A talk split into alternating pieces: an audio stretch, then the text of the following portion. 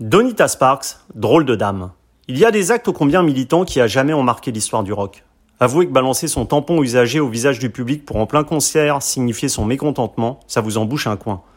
Si ce fait d'armes vieux de près de 30 ans a marqué d'une pierre blanche la carrière de Donita Sparks, son groupe L7, quatuor 100% féminin au grunge matiné de punk aussi percutant que jouissif, est sans nul doute la figure de proue d'un féminisme absolu, abouti. 14 ans après leur séparation, les Californiennes ont donc repris du service et seront, sauf cas de nouvelles vagues pandémiques, l'un des points d'orgue du prochain Hellfest. À vos agendas et sortez couverts. Une interview signée Agent d'entretien.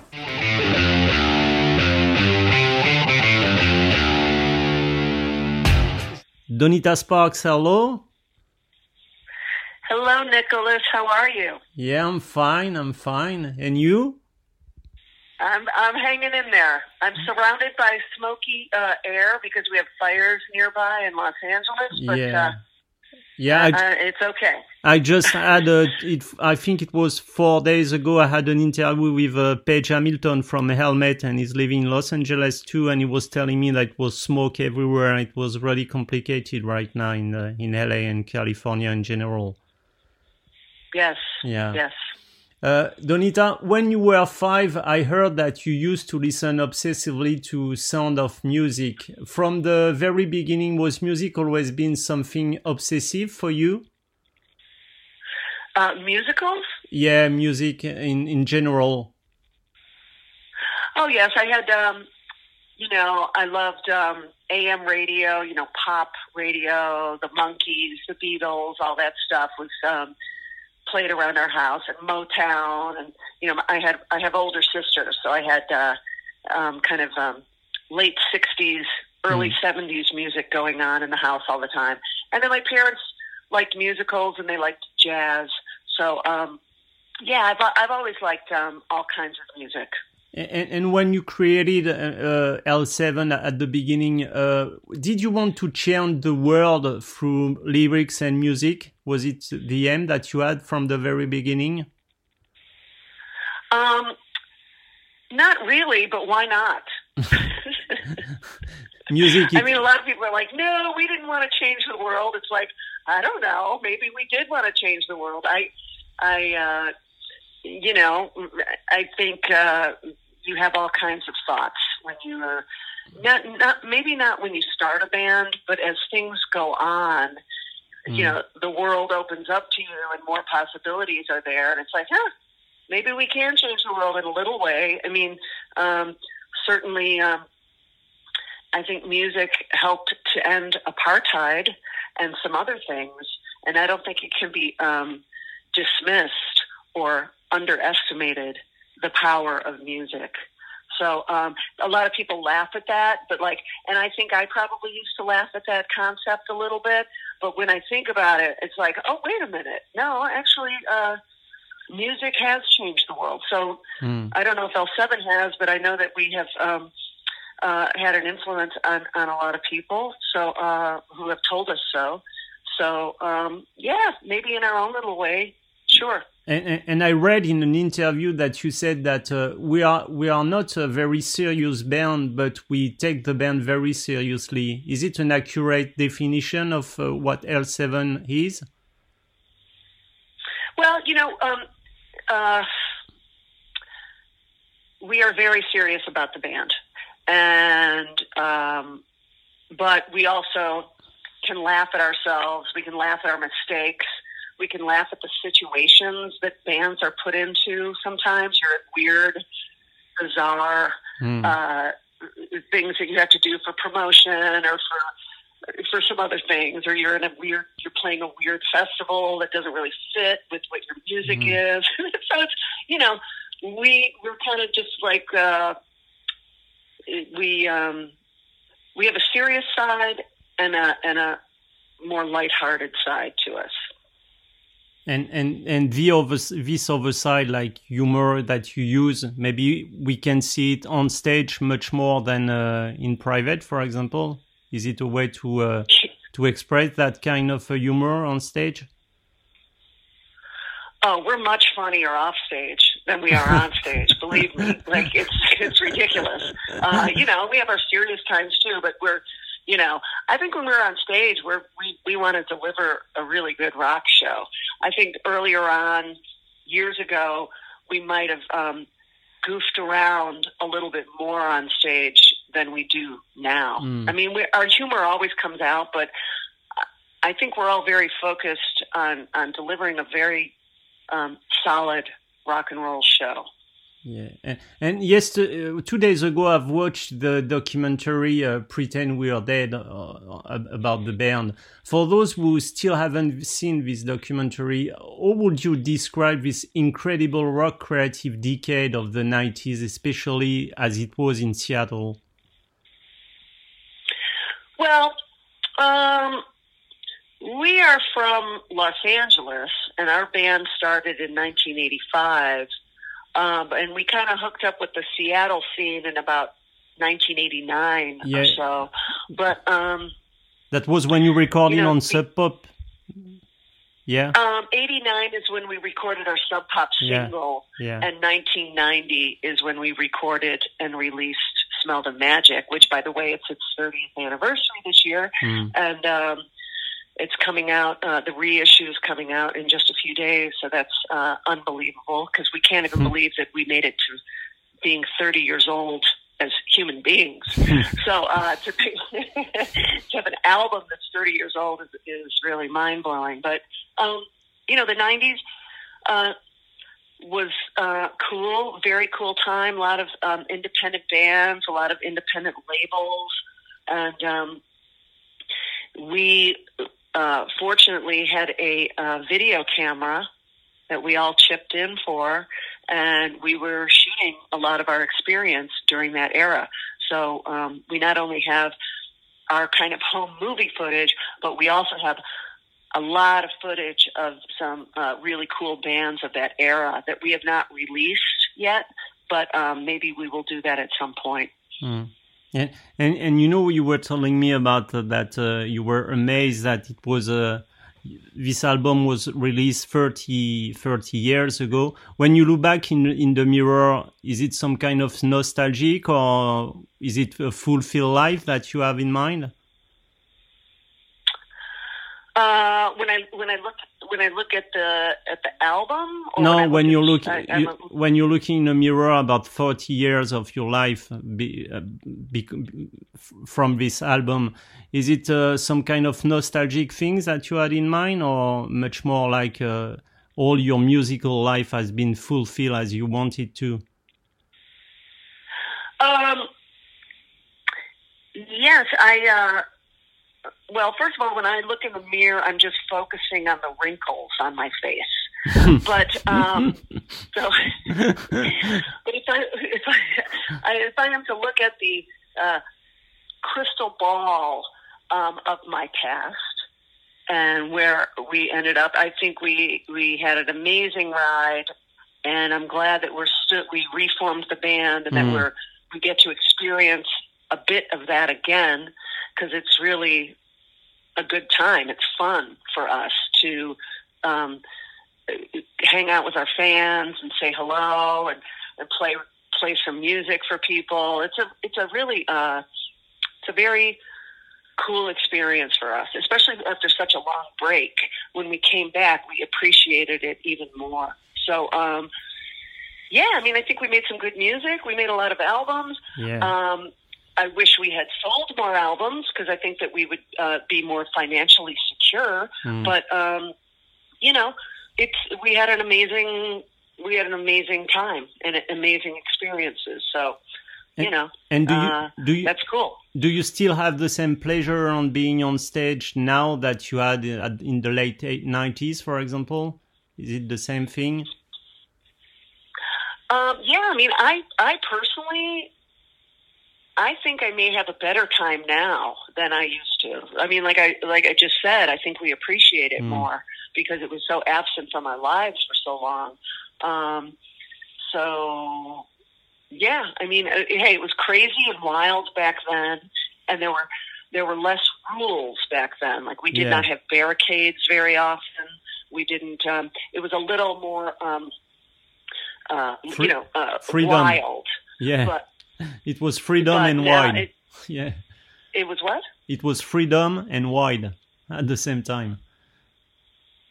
Yeah, I mean, it was it was um, you know, I, I suppose I'm just saying uh, times have changed a bit uh, with audiences. Our audience is a bit older, even though we have younger fans too. Like either audiences have changed and they don't go crazy as much, or there's more um, order with security and mm. safety is more of a concern for the audience and the band than it used to be. Mm.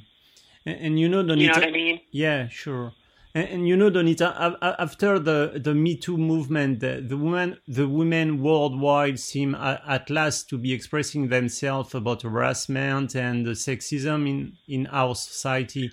Is being a, a feminist different these days than it was when you when you create in 1993 when the Rock for Choice movement was it different to be a feminist right now that it was at, back in that in, in these days? Well, first, let me say that um, L7 members accuse each other of Me Too movement. so uh, we are we all sexually harass each other. So we all have filed lawsuits against each other because of the sexual harassment that goes on in the dressing room. However, um, I would say it is easier, much, much, much easier to be a feminist now because I think a lot of people identify themselves publicly as feminists. Uh, in the past, they did not. And I know personally that I got um, teased a lot for proclaiming myself as a feminist mm. uh, years ago. So there was ridicule involved in, in identifying yourself as a feminist. Like, because you know what? guys did not want to give up the power. Mm. And so the, the only way for them to fight the oncoming wave was to ridicule. And, um, mm. and that doesn't really, that really, really doesn't work anymore because now they are ridiculed if they don't identify themselves as feminists. So yeah, I think it's a lot easier to be a feminist now. And are you still harassing yourself, uh, each other before going on stage right now with the L7 uh, members or not? Oh yes, it is. It has increased dramatically. the uh, the sexual harassment uh, uh, put okay. upon each other. Yes. So so there's a L7 Me Too. Yes, L72, L72, L72. Yes. okay. And Rock for Choice was militing for the abortion. We know that this is a, still a big issue in the US these days. How do you cope with the fact of the position of uh, of Trump, who is fully against abortion and expose his own opinion as even he supported demonstration against abortion? How do you feel with that? Well, I think I think Trump is probably a big hypocrite on that issue because I would wager that he has probably um, been responsible for probably about 500 abortions just as he was responsible for. So, um, you know, in his own personal life. Uh, so I think that he's just, um, I don't think he's really anti abortion. I think he's just playing to the right wing, um, which is which are his his his base. Um, do I think he's right wing? Absolutely, he's terrifying, and he's a fascist. But uh, uh, you know, on abortion, I don't think he he is sincere with his uh, with what he expresses publicly. But um, yeah, it's terrible what's going on. There's you know, yeah, you know, it's all politics too you know in, in, in Europe we're just seeing what what seems to happen to happen in, in the US right now and how do you deal with the fact of having such a president and his vision of the US these days with police brutality and a country which seems to be so divided between the extremists pro-Trump and those who want anything but him. There seems to be such a gap in the U.S. society right now. Is it is it true that that's that is exactly yes, what is there, there, happening. There's a terrible gap. There's a terrible gap. Yes, because you know I live in Los Angeles, I never see anyone with a Trump hat on. You know, Mm. his his stupid red baseball caps Yeah. that all those people wear. I never see anybody with with a Trump hat on. So it's just very very uh, different. But you know, if you go outside of the city, it's kind of 50-50. And if you go further into the farm areas Mhm. or whatever, it's going to be Trump territory. So um, it's uh, it's pretty weird. It's a big divide. I thought it was bad with with George Bush, uh, uh, George W. Bush. I Mm. thought that was those were terrible times, you know. And now now it's just like it's more. Um, Trump is fueling riots in the streets, which is very scary. Um, I don't think there's been another president in the United States that has been fueling the flames, fanning the flames of riots in the streets, and uh, so that is scared, scary. Okay. I'm sorry about the next question because uh, everybody has asked you the same thing since 1992, you know, when you throw your bloody tampon.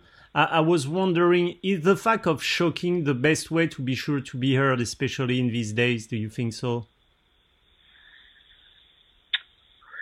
Uh, heard as an artist or heard as uh, No, heard A as a, citizen? uh, heard as a human being in general. uh, I don't know. I don't know about that one. Yeah. Um, yeah, I mean, who is shocking as a human being that you know of? I'm just curious. Like, I, I don't, I don't exactly, I can't, I can't even, I don't even know if I can think of many citizens who are shocking that I know about in, in the sense of that kind of thing. You know what I Mm. mean? Or for, or for a political cause or anything like that. Hmm. You know, And, and, and you know, you, you were you were talking about the, the fact that you stopped L7 during 14 years. Now, for musicians, almost everything goes through social networks in a kind of do-it-yourself promotion. What is your opinion about the world led by Facebook, Twitter, and where everybody has an opinion about everything right now? Well, I think, oh, God, I think it's great that you can promote your band and reach your fans without having um, um, press Mhm. and without having getting on the radio. You can reach them, you know, which is amazing. It's it's it's mind blowing, and I see a, a lot of really creative things on Instagram and on Facebook and stuff like that. Uh, I know per- personally, it's a lot of extra work for me. Mm. but uh, you know, because I I love that stuff too, but it, it you have to keep feeding feeding that um, the that content, which is can be exhausting, and sometimes we have to do that even though we want to make some music, you know. But you know what I mean. But you, Mm. but hey, we haven't done a post in a while. We've got to do a post. But you know, sometimes I'd rather like write a song, but I just don't have the time to do like everything. So um, I think it's great. I think it's a lifesaver for for young bands right now because they can't play shows. So some of these young bands who had great momentum going on have now been, you know, shut down because of of COVID, uh, Mm. the pandemic. So this is a way that you can keep getting to your fans, which for right now, that's great. Mm. You know, but I'm glad I got to experience. I'm glad I personally and the band got to experience the days before social media. Just to have a wide range of experience, I think is a is a cool thing. And in, in I think it was in 1997 you were dropped by uh, Warner Brothers after the, the release of uh, the Beauty Process album. How, how did you react to, to to this and the collapse of the musical industry as it, as, as it was before the internet changed everything? Um, Was it quite a shock We for you? Were we what? W- Was it quite a shock? I think when when you were dropped uh, by Warner. I think I suppose. Um, yes, it, w- it was a shock. you know, we were on tour and we were so exhausted Mm. when when they told us that it was a it was a combination of like being shocked. We were very uh, tired at the time. When we were playing a festival, and so it was just we all this weird jet lag and like in, and shocking information and and disappointment and um, sadness, but also we were very ter- determined to make another album after that. We wanted to show them, hey, we existed before Warner Brothers, our deal with Warner Brothers, and we will exist after our our, our life with Warner Brothers. You know, it was almost we made Slap Happy like out of spite. Mm. Just to prove that you're not going to stop us, you know, like fuck you, you're not going to stop us. Uh, you did not make us, we made ourselves, and so it was just, you know, and we had a lot of company because everyone was getting dropped. So Mm. all the bands that got signed, all the bands that got signed to the major labels when we did, were all getting dropped at the same time. So it wasn't like we didn't take it personally as a band, like, oh, our art is not good, our songs are not good. We knew our songs were good. We knew we were a good band, and um, it, but it was just everybody was getting dropped. So, um, yeah. Yeah. And and I heard that you said that when you were on a major lab, label, uh, it was like the fact of infiltrating the masses, something subversive in your thought. Is it right? W- was it a way just to be on a major, infiltrating the masses, just to say whatever you wanted to? Well, I think when we got on a major label, we got on MTV. Yeah. And when you get on MTV, you get to the suburbs and you get to all of the world. You get to all of America. You're not just in the cities anymore. You are everywhere. So that's what I mean about infiltrating the masses. Like, Mm. you know, there are a lot of kids in the suburbs who feel very alienated. They don't have anyone to identify with. And I think a lot, us getting on a major got us out to those people. And I feel that that is infiltrating the masses. And um, also, you know, getting subversive on media too, you Mm. know. Um, so I think that that was a cool thing to do. And and was it something you were thinking about during the composition process? I mean, you, uh, especially uh, about the lyrics, the fact of saying, "Well, we're gonna be on MTV, so we have to send a message." Was it something you had in mind? Well, there was no guarantee that we were going to be on MTV just because we signed. And in fact, we signed to Slash, who Mhm. had a deal with Warner Brothers. So Slash was an independent Los, LA label, you know, but they just had a deal for distribution with Warner Brothers. So when we first signed to Slash, we didn't really have anything to do with Warner Brothers except they were distributing our record. And then when our record started to do well, then their promotional department kicked in and their video department kicked in. So then the whole Warner Brothers kind of team came behind us, you know. But we did not write the record thinking that we were going to be on MTV. We just write songs because we write songs, you know. Mm. Um, we don't. We're not like, oh, there's no way you can do that. You know what I mean? Like, I mean, some bands, sure, maybe they think we're going to make a really commercial record. You know, like we never thought that. Oh, we're going to change our style. Like, we don't feel we did change our style, but I guess we did. I don't know, but um, we did. We certainly did that. Not do that for Warner Brothers. Mm. And and you know, Donita, we we were talking of the record that we are having such a strange situation right now all over the world, and you are supposed to be back in in France at least uh, in uh, next year for uh, in Clisson for the Hellfest. What what are the other plans for L7 during this year? Well, we have a new, very wild video for our song "Fast and Frightening." Um, That was That has that a lot was of- yeah. Just listen to this song before the interview. In fact, do you like it? Did you see the video? yeah, yeah, it's amazing. Yeah, Do you like it? yeah, yeah. Is it crazy? Yeah, it's crazy.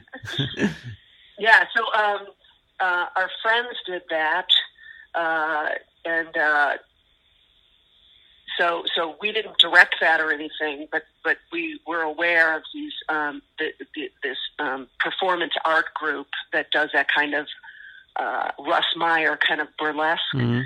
and um, so I just think it's really funny um, that we have that video because it's it's, it's very off-brand Hmm. in a way, Yeah. and yet it's so great. So um, And you know, it's strange Uh, because you, you were talking about the wrinkles that you were looking when you had a mirror in in front of your face. But this song is like amazing. There's no wrinkles on this song. It's like uh, it's it's the same as it was 30 years ago.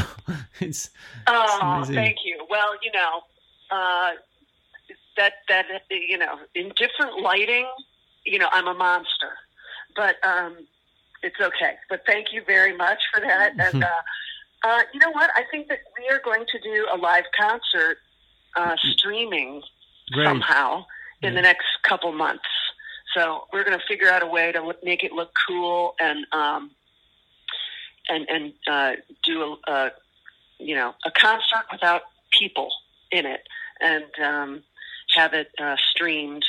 So we'll do, we'll probably do that in the next couple of months, and um, we will. You know, I had a I was doing a show called the High Low Show out of my living room Mhm. during when the pandemic hit, and so it's kind of an absurdist, um, uh, weird show, and um, so that was taking up my time, uh, quite a bit of my time.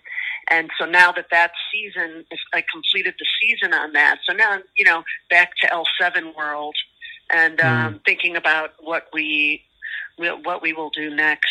Um, so we'll probably record some songs. Um, I think we're going to do a live version of a, a song called "Dispatch from Mar-a-Lago," Mhm. which is kind of about Trump. And uh, but we we have a live version of it that we're going to release before the election, um, just to uh, show our support to defeat him, uh, and maybe get people excited to vote against him. And um, yeah, and then we'll see. And then I don't know. We're going to have to come out with some new music before we go to France. Yes. So maybe an EP, maybe a single. I don't know. So we'll we'll be crossing your finger just to hope to see you uh, on stage next year in Clisson. Yes. Yeah. Yes. And- Yes. Oh, we so want to come back, and we uh, we love Hellfest. That's always really fun to play, and you know, I would love to do some club shows in in France as well, uh, pa- uh, Paris in particular.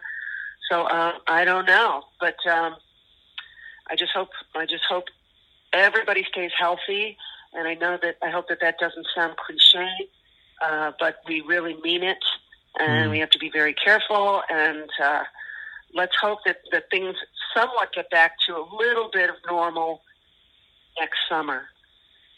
Okay, and and are you thinking about the? I I mean, is, is it's a big issue about the election that you were talking about. Uh, can can you imagine if ever Trump is being reelected, what could happen in the U.S.? Well,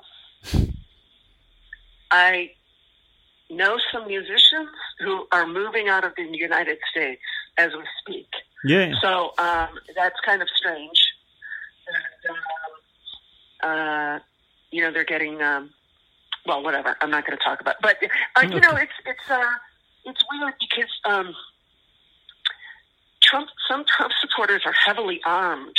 You know what I mean? Hmm. it it can be you know it's it's almost like if he doesn't win it might be even scarier because the crazies might come out you know Mm. and uh and try to um uh, dispute the election so it's it's pretty weird here you know Hmm. so uh fueled by things on the internet and and fake news talk about fake news Mm.